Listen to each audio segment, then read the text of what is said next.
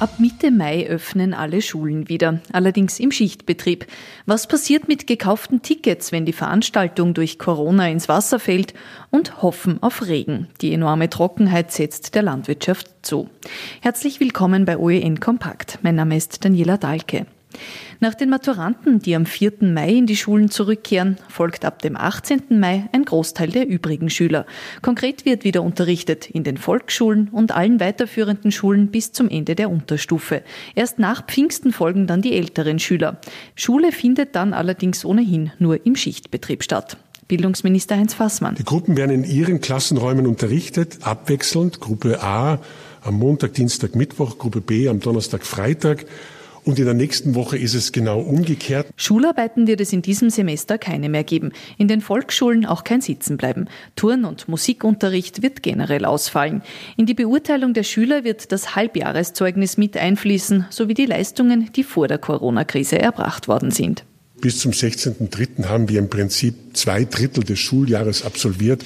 Ich denke auch eine solide Basis geschaffen für eine valide Beurteilung.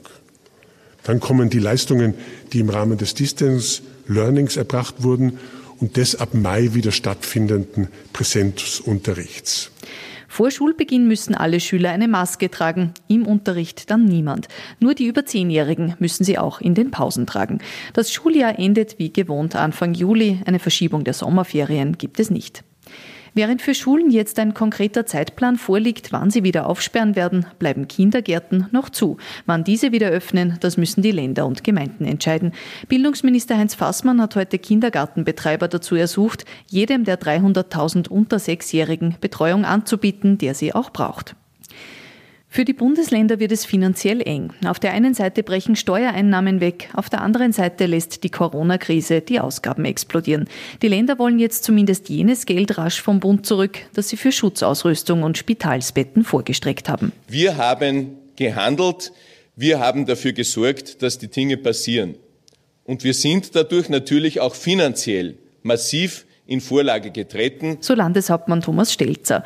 Diese Kosten wollen die Finanzreferenten nach einer gemeinsamen Videokonferenz heute jetzt rasch erstattet haben.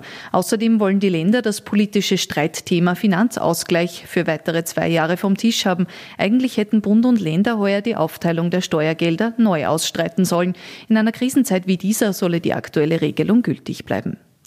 Wer Tickets für Veranstaltungen heuer hatte, die wegen der Corona-Maßnahmen nicht stattfinden können, soll statt Geld zurück Gutscheine bekommen. So will es die Bundesregierung. Zumindest für Tickets im Wert von bis zu 70 Euro. Waren die Karten teurer, soll der Preis erstattet werden. Da aber auch nur maximal bis zu 180 Euro. Der Rest soll wieder in Gutscheinen aufgewogen werden.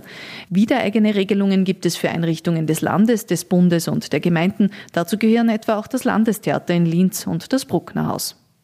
Auch eine Art von Veranstaltungen fällt heuer komplett aus, die großen Maibaumfeste. Sie fallen der Corona-Krise zum Opfer, denn laut Verordnung dürften beim Aufstellen der Bäume nur bis zu fünf Personen anwesend sein.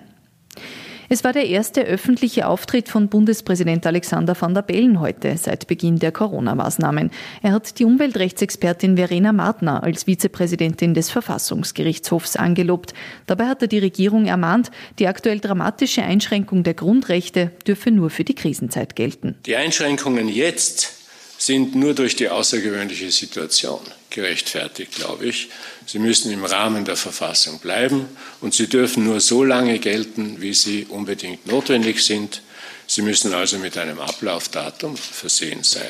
Auch das zu überprüfen wird wahrscheinlich zu Martners ersten Aufgaben zählen. Sie ist auf einem Ticket der Grünen in den VfGH eingezogen. Eine gute Nachricht kommt von der Europäischen Seuchenkontrollbehörde ECDC.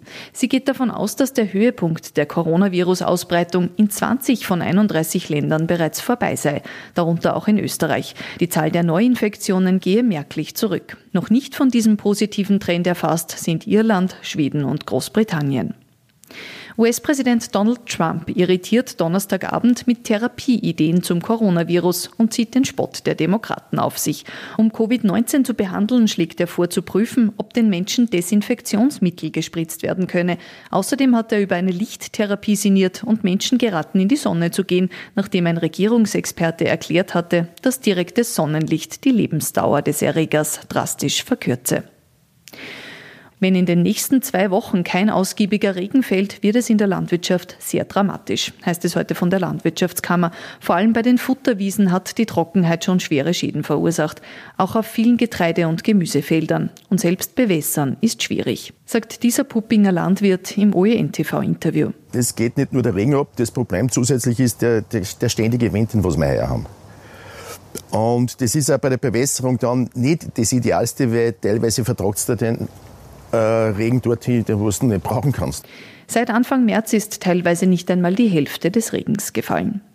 Soweit die wichtigsten Nachrichten vom Tag. Wir wünschen Ihnen ein schönes Wochenende und sind am Montag wieder mit aktuellen Informationen für Sie da.